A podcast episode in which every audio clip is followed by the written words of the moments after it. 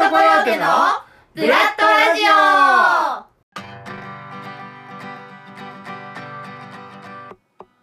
この番組は劇団員おのおのが番組を企画構成そして担当しより良くしていこうじゃないかというコンセプトのもと配信している成長バラエティでございます。今回は私広瀬健がお送りいたします。座長のちょっと温度上げましょうか。第26回となります。それでは早速始めていきましょう。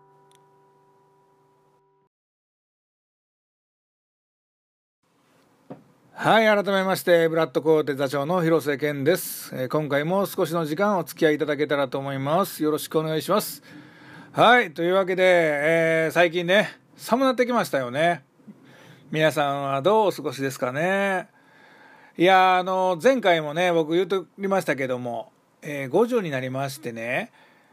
はいでこう服がねだんだん似合わなくなってきまして。うんまあ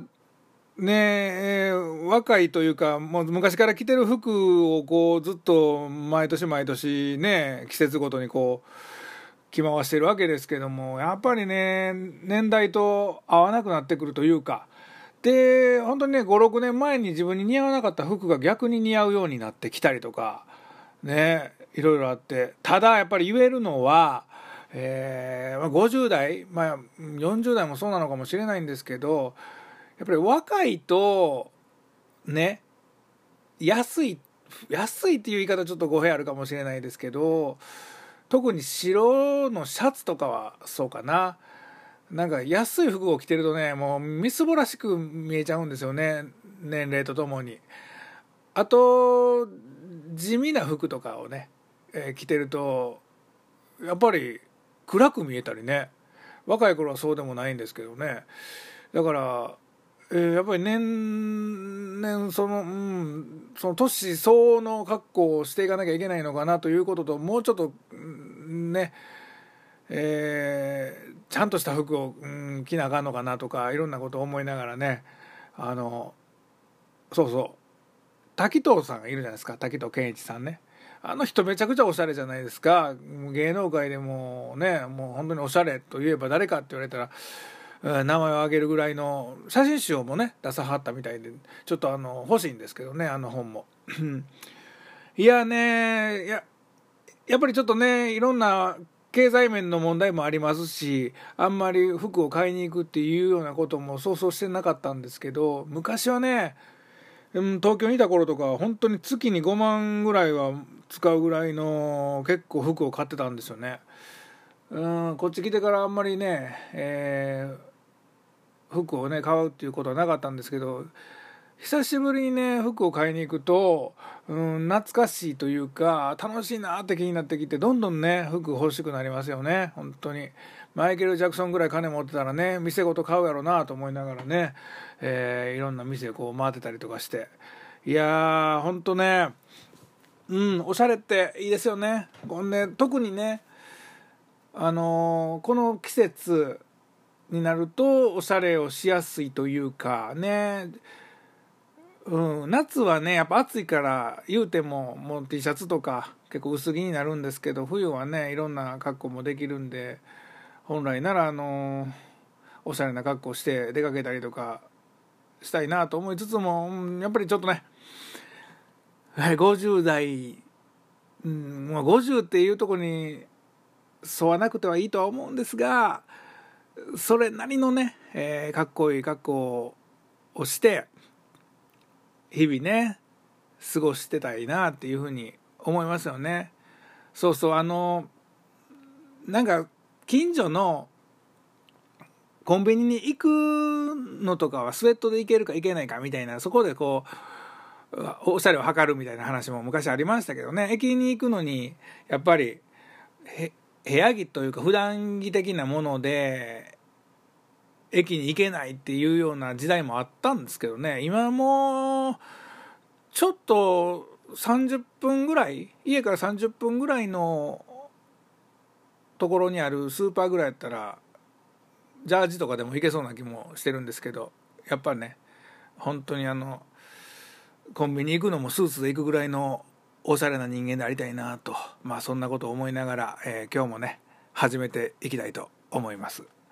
はい。今日ねあの本日の熱弁の曲をね変えようと思ってね、えー、いつも熱弁じゃないんですけどまあ今日あたりからまた復活して本日の熱弁をね熱く語っていきたいなと思っております。はい。じゃあ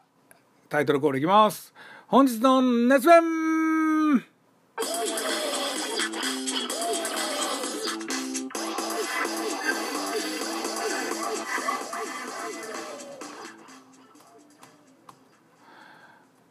はい。ねどうですかこれ。なんかあのちょっと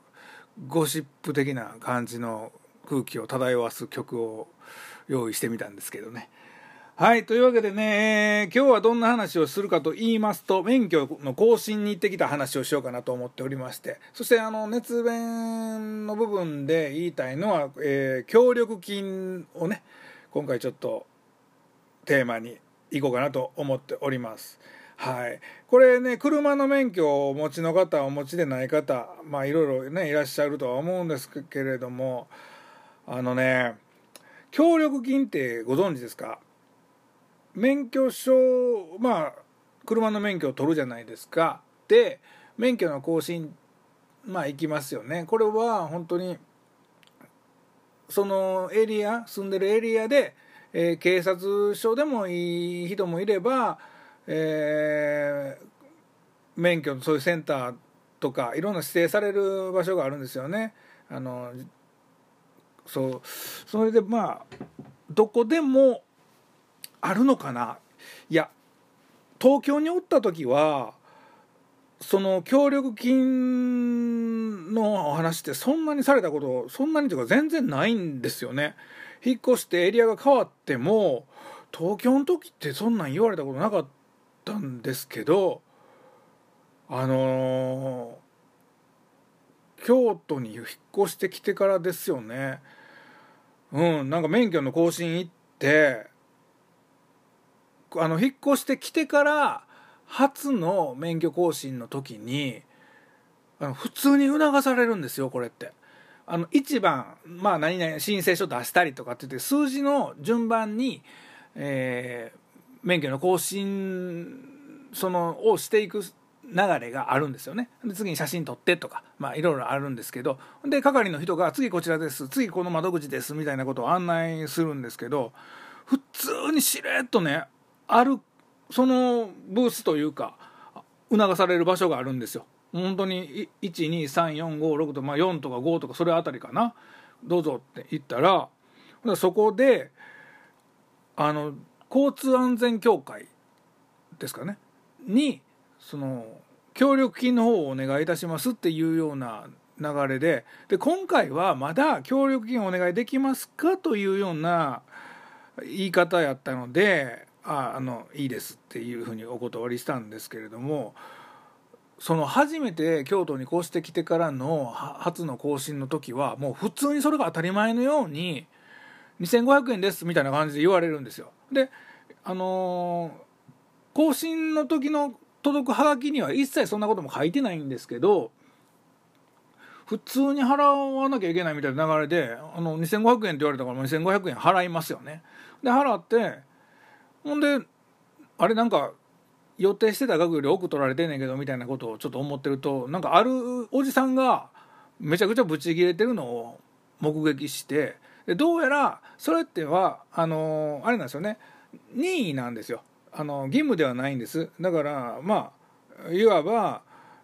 その募金みたいなもんでその教会に対して。でその交通安全協会っていうのがまあ警察官とかいろんな方の天下り先と言われてたりもするんですけれども、まあ、要は、えー、標識とかのその何やろ取り付けたりする部分なのかな？なとかいろんなその冊子とかいろんなそういう部分に、えー、お金は使いますみたいなアナウンスやったと思うんですけれどもあの普通にね協力お願いできますかって今回のような感じで最初から言ってくれればこっちも考える余地あるのになんか何にも有無も言わさず払わされたという、えー、思い出があってしかもその東京にいた時そんなんがなかったのでなんだこれはと思って調べたらあのまあ結構それで文句言ってる人とかもいっぱいいらっしゃってであこれは何にも知らない人は何にも知らないまま払ってるのかもしれないなと思って、えー、決してねその協力金を、まあ、寄付するっていうことは悪いことではないとは思いますけどその協力金を、まあ、協力してもらえますかというのであれば当たり前かのようにいくらですっていうのはちょっとおかしい話やと思うんですよ。で実際ねあの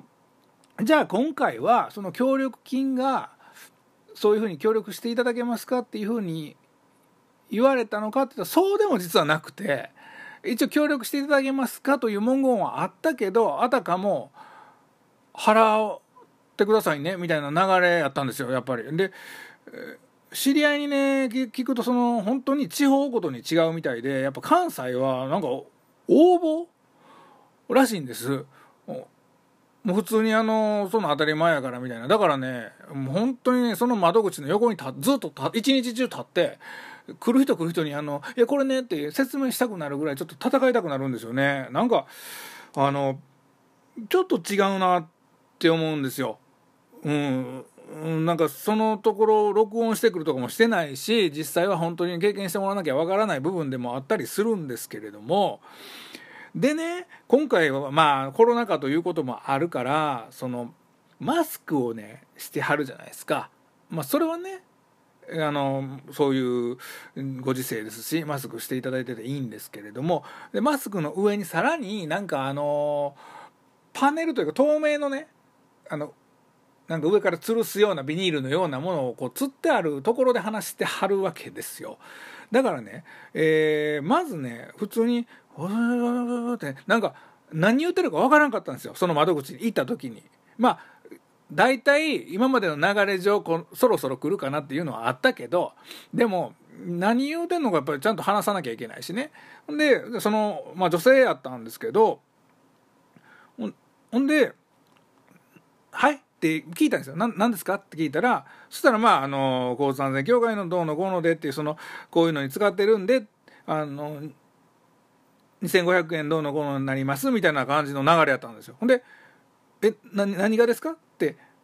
まあ聞いたわけですよねあのちゃんと話そうと思ってほんでそしたらあの向こうも一生懸命話さはるんですけど声がね小さいのとにかく。あのまあ、こういうご時世なのは分かるんですけどこういうご時世やからこそ声を張れよってちょっと思ったりもするわけですよ。うん、でさらに「えっ?」ってなってるしそのまあね申し訳ないんですけど「えっ?」ていう聞き方がちょっとまあこわ表の俺なんで向こうもビビりはったんかどうか分かりませんけどもあのその時に「いやあの協力金なのでその、まあ、あのぜひ協力していただけたらとっていうようなお話ぶりやったんですよねほんで「あすいません結構です」って言ってあの、まあ、断ったんですけど断ったらねあのなんかなんやねんみたいな空気感なんですよね。あの本当にそのそれだけの窓口なんですよ。あのあそうですか分かりましたって言ってその次の工程にその窓口で進むのかっていうとそうではなくてそのそこで断ったら次のまたそそれが5番やとすれば6番に移動するんですよ。あのだからそのわざわざこの窓口を設けつつその協力金を得ていこうっていう流れがねどうもね消せないというかねいやこれはね知らない人は知っておくべきやしあのー、払うなって言ってるわけじゃないですよ。ただ何も知らずに払うのはそれ協力金じゃないじゃないですか。強制金じゃないですかそれやったらね。だからやっぱりねあのー、ああいう形のそのセンターもねえー、見直した方がいいんじゃないかなって思いますよね。何でもやっぱりあの AI がどんどんどんどんこう出てきたりとか、えー、世の中ねいろんなコミュニケーションの部分がとかいろんな話をしてますけどやっぱりね人と人っていうのは感じ方っていうのはさあの人間は感情を持つ生き物じゃないですか。ねあの話それるかもしれないですけれども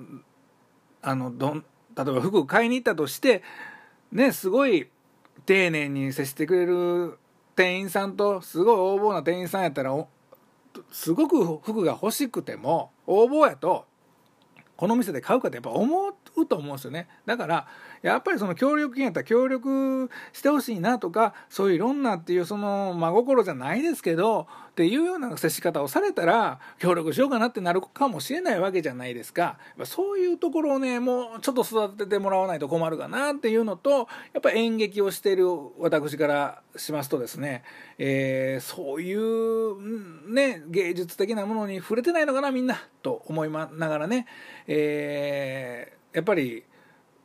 そういうのを見ると演劇頑張って俺続けていこうかなっていう、まあ、意識にも変わったりとかしたりとかしてね、えーまあ、そんな思いであの行きましたよ。免許の更新ね。で実際、まあ、それが災いしてっていうわけじゃないでしょうけれども、えー、その流れで、えー、写真も撮りました。でねこれがまた、えー、前回はねちょっと、えスピード違反やったかな。違反してえー、ゴールドじゃなかったんですけども今回はねあのゴールドで、えー、更新ができましたので、えー、5年やったっけ？なんや？まあ長いですよね。長くあのその免許でいけるわけですよ。そしたらその免許の写真がですね数年間その免許の写真やからやっぱりその写真もねいい写真を撮りたい。でこれもね面白いのがもう写真用意できるんですよ。自分で写真を用意して持って行っても OK なんですけどまあそこまでうん、しないからねとりあえず向こうで、え、写真を撮ってもらうんですけれどもそれもねマスクしてあるでしょ。声が小さいだからもう小さいからうんってなるんですよ。でとりあえずねあの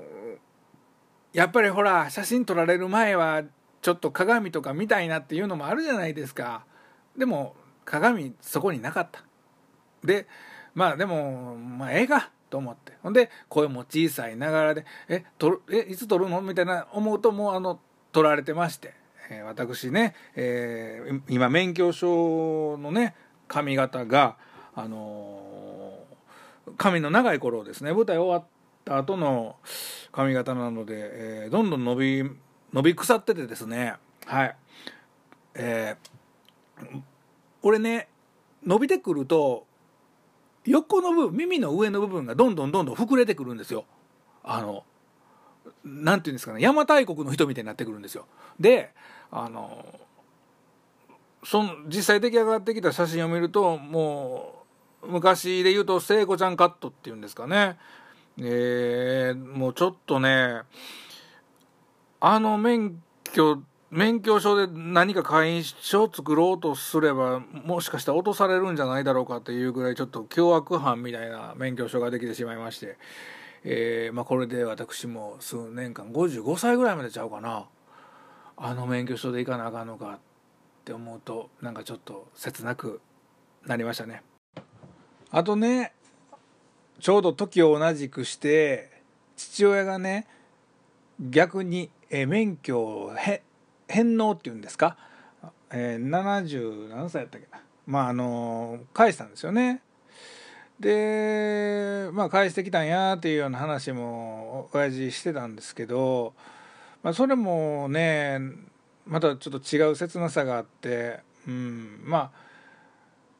なんかねまああんまりね親が年老いていく姿というのも見たいものではないじゃないですか。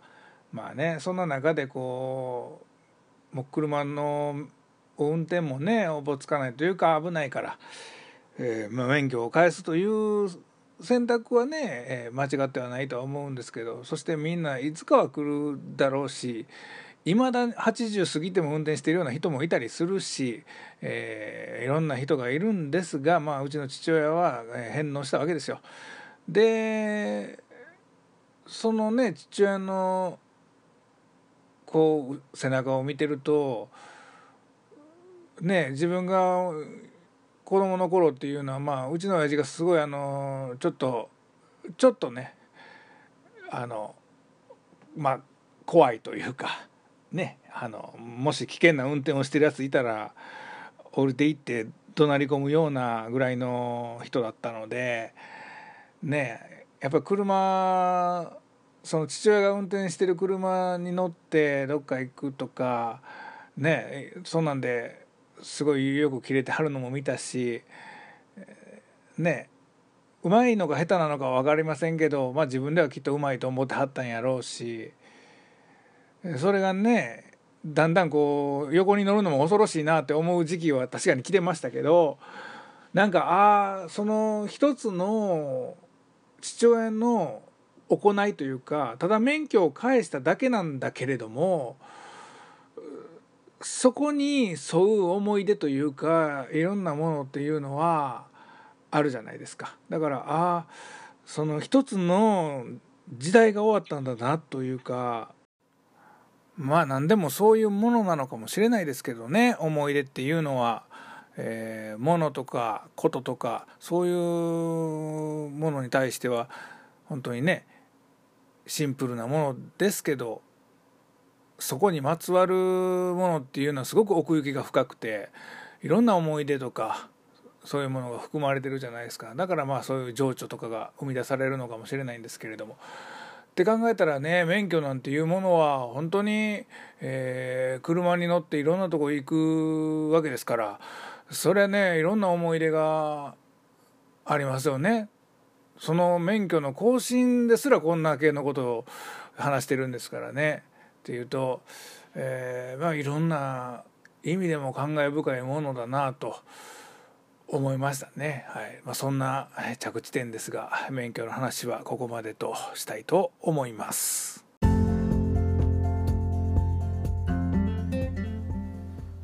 はいというわけでね、えー、お別れの時間が近づいてまいりました。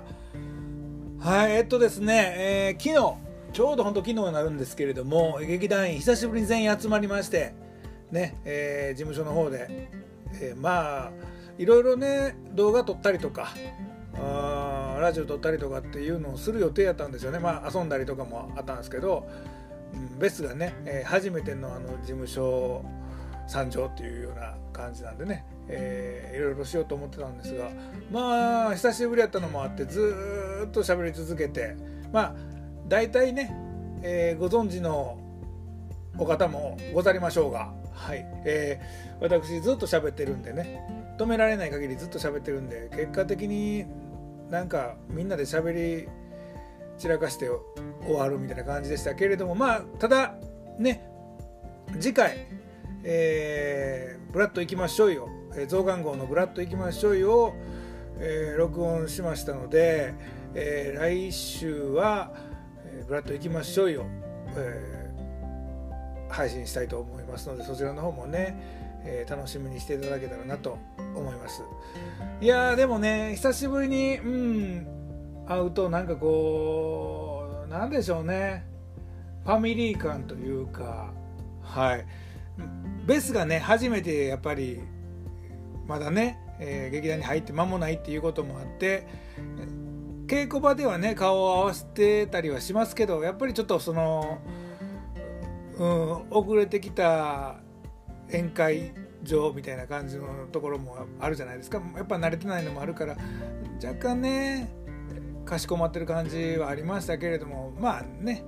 だんだんと肩の力も抜けて、えー、いい感じになっていったらなとは思ったりしますよね。っていうかね本当こう劇団員増えたりとかしてっていう風になってくるとね、